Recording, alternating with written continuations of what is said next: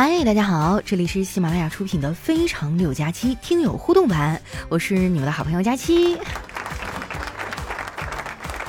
哎呀，每次一到留言互动的时候，我都特别期待啊，因为总有那些让人意想不到的反转。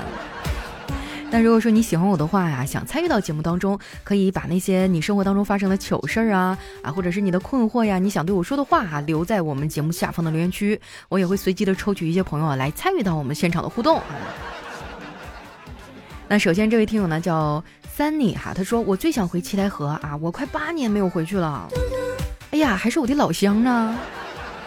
说真的哈，我也是好多年没有回去了。但是今年过年的时候是在老家过的啊，本来是喜滋滋的回去，结果呢，啊，过年也没啥意思。实话实说，咱老家那边的商场啊，过年到初八之前，商场都是三点关门，基本上每天熬个大夜，早上睡到大中午哈，再溜达出去，哎，商店已经关门了。可能小城市都是这样吧，就只有什么烧烤摊儿啊、火锅店儿啊，少数吃的开门哈。说到这儿，我就特别羡慕那些在大城市待的人哈，你们那儿是不是灯火通明、彻夜狂欢呢？不像我，我就只能在家里待着，在沙发上躺着。下位呢叫祖家二胖，他说：“佳期啊，你最近太勤快了，我我觉得有点不适应。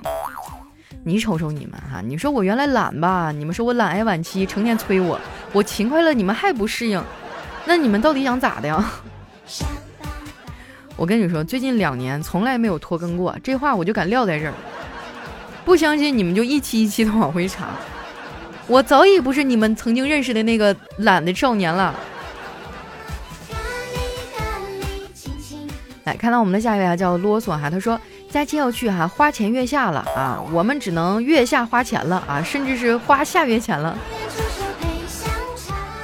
哎呀，这次旅行我真的是念叨了好几年呢，终于就要出去了。节目呢，我都提前录好哈，绝对不会断更。然后等我回来的时候，我给你们好好分享一下我一路上的见闻啊。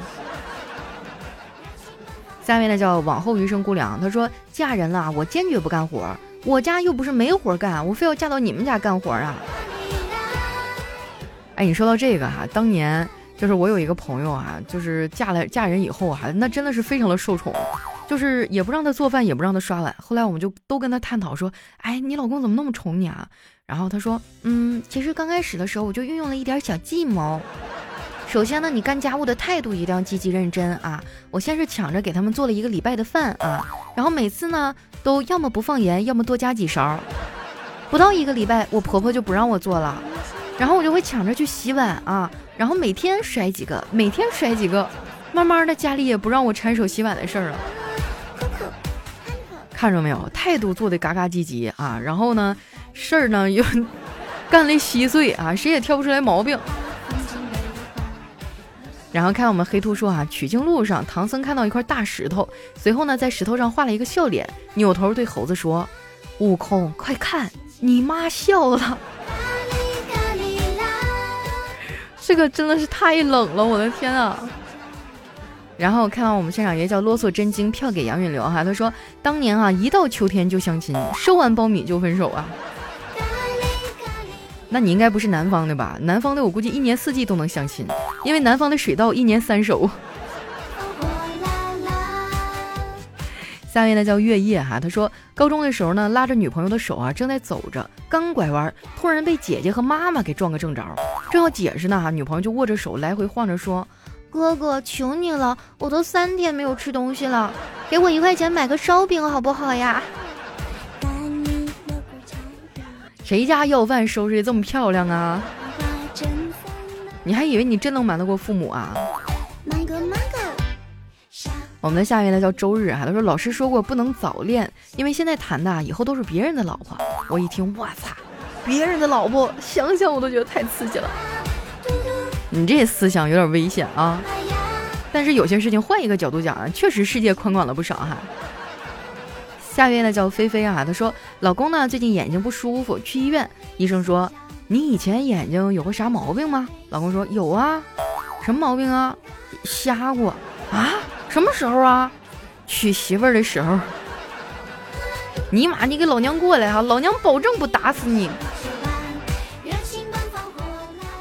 爱情使人盲目嘛，对吧？还有我们的小花猪和小峰啊，他说旅游最喜欢买买买了，买完回来用两年啊。这个泰国推荐买那个精油啊，觉得特别好用，特别香哈。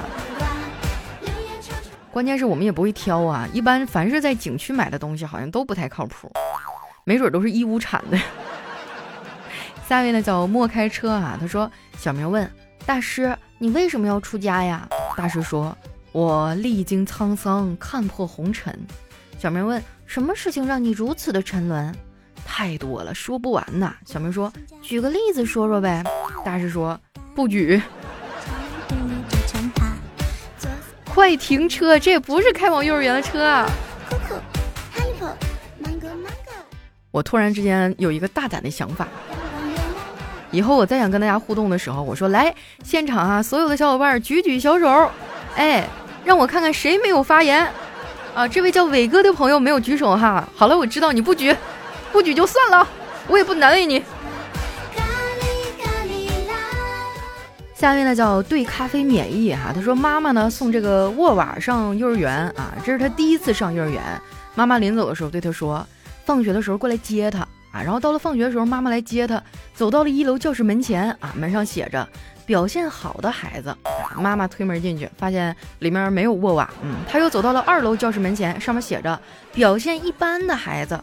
他进去呢，发现里面还是没有沃瓦。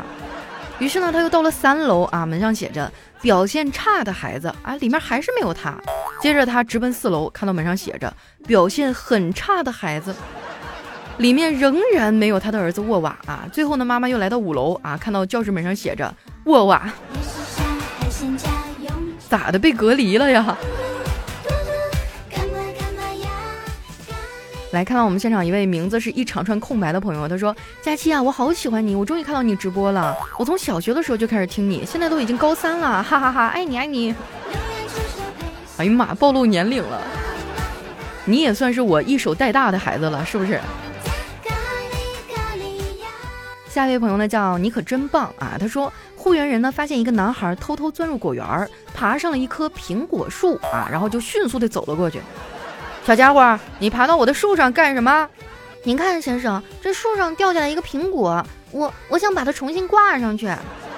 于是小男孩举了举手中的苹果，对护园人说：“哈，哎呀，你说到这个哈，我小的时候最喜欢的就是上那个地里面偷他们的，嗯，现在想想其实挺不好的哈。”因为小时候住在农村嘛，旁边有那个大地啊，那个地里面他们种的什么地瓜呀，啊，然后种的什么土豆子呀，我跟小伙伴没事儿我们就过去咔咔挖啊，然后啊还种什么啊是什么来着啊？还有他们在路边种的那个什么黄瓜呀，我就过去掐他们的黄瓜，就这么大点儿还没有长成熟呢，然后就在路边找个小水坑咔咔一顿洗，然后放嘴里咔咔，然后。然后还有去那个去我们邻居家，骑在他家墙上，然后撸他们家那个樱桃树上的樱桃。哎，我小时候真的是挺皮的。我现在想想，将来我的孩子要是像我这么淘，我估计他可能都活不到我这个岁数，早就被我打死了。说到这个哈，我想问一下大家，就是呃，你们小的时候有没有吃过那种樱桃？就我感觉和现在的车厘子完全不一样啊。现在的樱桃，什么烟台大樱桃，它都是比较大。然后比较硬，对不对？我们小时候那个樱桃就是小小的、红红的，然后挂在树上一串串，会特别好看。然后你撸下来的时候，它是饱满多汁儿的哈，就是酸酸甜甜的。但是它有一个问题，就是它不好保存。我觉得那个才是真正的樱桃，现在的樱桃都没有樱桃味儿了。但不知道为什么，现在已经吃不到那种樱桃了。我记得我小的时候上小学哈，学校门口一到季节，就会有那种老奶奶哈，拿那个报纸给你卷成一个那种小纸筒，像蛋卷冰淇淋那个纸筒，然后里面装上一桶的那个樱桃，卖给我们两毛钱。哇，那真的是每天放学最大的快乐了。可惜现在已经见不到了。看到冯说这个才是本土樱桃，五毛钱一杯啊。对，那时候都按杯，对不对？然后看到有人说，对对，里面的果核还挺大的哈。然后随风说，我们这儿有十块钱一斤啊啊。然后那个呃和和和光同尘，他说你最后说的那个是樱桃哈。贝贝说现在没有那个院帐子了啊，以前都是自己家种。他说我吃过哈，我小的时候家里住平房，我们家院里也种过，可惜现在已经吃不到了。嗯，佳期伴我入梦，他说我们这儿现在也有小的叫樱桃，大的叫英珠啊。我小时候还特别喜欢吃一种东西，它就是过了那个季节就完全没有了。我不知道你们地方叫什么哈，呃，我们这儿管它叫灯笼果，小小的，然后绿的，外皮儿是上面会有一道一道竖着的白色的线，然后它成熟了以后会变黄，然后变红，就没有那么酸了。但是它绿的时候最好吃，有点脆。哎，我现在一想起来，我都觉得嘴里面好酸啊。特别特别酸，但是过了那个季节就没有了。你们那边叫什么？超人不会飞说叫姑娘果，我感觉跟姑娘果不一样，叫什么？叫醋栗是不是？就是我现在一想到那个，我的腮帮子都是不停的在往外分泌那个口水。阿航说山东叫马炮啊，然后冯说叫灯笼果，不知道，反正就是我小时候的人间美味吧。哎呀，你要是说到这个，我小时候还吃过一种东西，特别好吃。我老家管那个东西叫黑天天啊，就是呃生的很矮，它不是树，然后一般长在什么墙边是野生的，然后它一长一串一串的，然后呃是绿色的杆儿，然后下面是紫色的啊，它没有成熟的时候是绿色的，就很小很小的，然后成熟了以后是紫黑色的，然后有点甜，它一长就是一簇一簇一簇的，然后我们这帮人管它叫黑悠悠。或者叫黑天天，好像有一个学名叫什么叫叫星星是吧？叫龙葵是吧？哎呀，本来我刚才录节目的时候还有点困，但是说到这儿我一下就精神了。叫龙葵对不对？然后有朋友说我们这也叫星星啊。然后贝贝说黑天天吃多了拉不出粑粑。这个我就没有观察过，反正。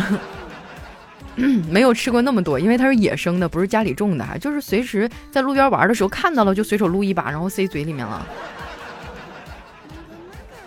嗯，好了，来看一下我们的下一位啊，叫你可真棒啊！这一条已经读过了是吧？思维已经完全混乱了，现在满脑子想的都是我童年的美食。哎，你要说到这个，要不我们下次做节目的时候，我们就聊一期童年美食吧。就聊一聊那些从小哈免费的那些田间地头里长的，然后吃过的那些好吃的东西，现在很少见到的那些，好吧？小马不过河说：“佳期哈，你这直播整的，上半场呢是我有一个朋友，下半场呢就是我小时候吃过啥。”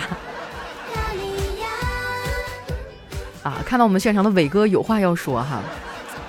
哎，说到这个哈，我有一个好朋友叫伟哥，一直都单身啊。那时候我们就说：“我说伟哥啊，你说你长得一米九多大个儿哈，长得也挺精神的，怎么就没有对象呢？那你这么多年都是怎么过的呀？”然后伟哥就比出一个大家都懂的手势，说：“这些年呢，我这手上都起茧子了啊，是吧？就每天晚上打飞机嘛，对。”然后当时我就很严肃的说：“我说我说哥，这事儿你不能乱说哈，你要正视你自己，大的那种呢才叫打飞机，你这个吧，顶多叫抽签儿。”啊看到有朋友说你懂得真多，不不不，我也是听说听说啊。每一个单身的人身上或多或少都有点自己的毛病啊，不好意思暴露了伟哥的隐私，对不起。来看一下我们的下一位哈，叫那个瞅你漂亮啊，他说去相亲见面了，客客气气的聊天，对他印象挺好的。完事儿了，那个介绍人带话说嫌我太懂事了，我操，太懂事还是个错误啊。然后闺蜜安慰说你别伤心，那都是借口。可能人家就是单纯的嫌你丑呢。顿时啊，我这心里就平静了很多。三位呢叫姬林峰啊，他说：“所有女孩，请你们记住，如果你身边有很多异性追你，你不应该感到骄傲，你应该反思一下自己，到底是自己哪里不够优秀，才会让那么多人有勇气觉得他能追到你呢？”那你要是这么说的话，反向思维一下子，我没有人追，是不是证明我过于优秀了？嗯，一定是这个原因，大家都不敢追我。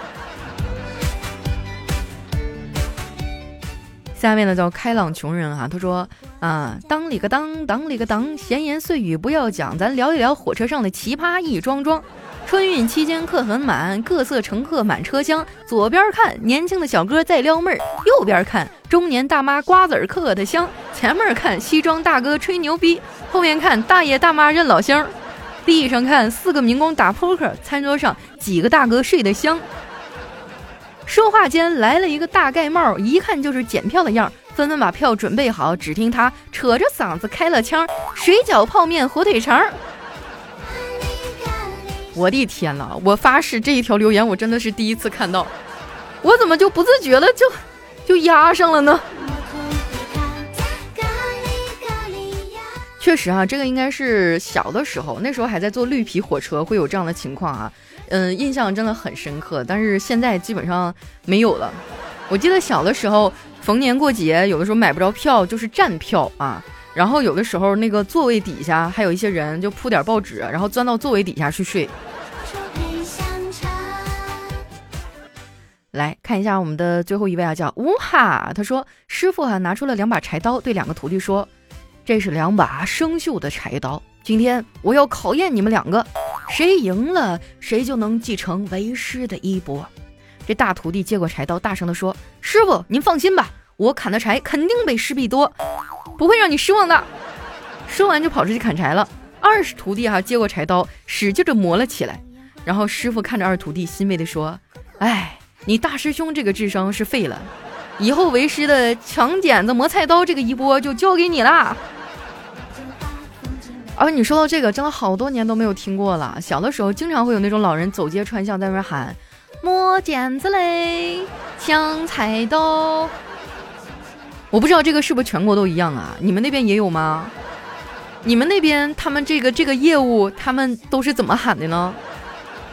我小的时候经常会听到外面就一些喊声啊，那些小摊贩儿，比如说什么像磨剪子、抢剪刀的哈啊，还有那个。啊，大碴粥、咸鸭蛋呐，还有还有还有那个冰棍儿，冰棍儿，五分钱一根儿。啊，还有那个酒瓶子换冰棍儿，什么什么酒啤酒瓶子换香酥。啊，我小时候的印象怎么都跟吃的有关啊？啊！看到温水青蛙说浙江这边也这么喊啊！天之骄子他说我们这边也这么喊。周日说我们这儿收头发，收长头发。还有开火车的大猫说豆腐，大豆腐。哎呀，我的天啊！突然觉得四海之内皆知己啊，我们都是同样的啊。然后好奇怪啊，为什么全国的这个喊的方式都统一呢？然后那时候还有什么啊？两块两元两元全场两元，两块钱你买不了吃亏，两块钱你买不了上当。现在好像都已经变成十元店了，对不对？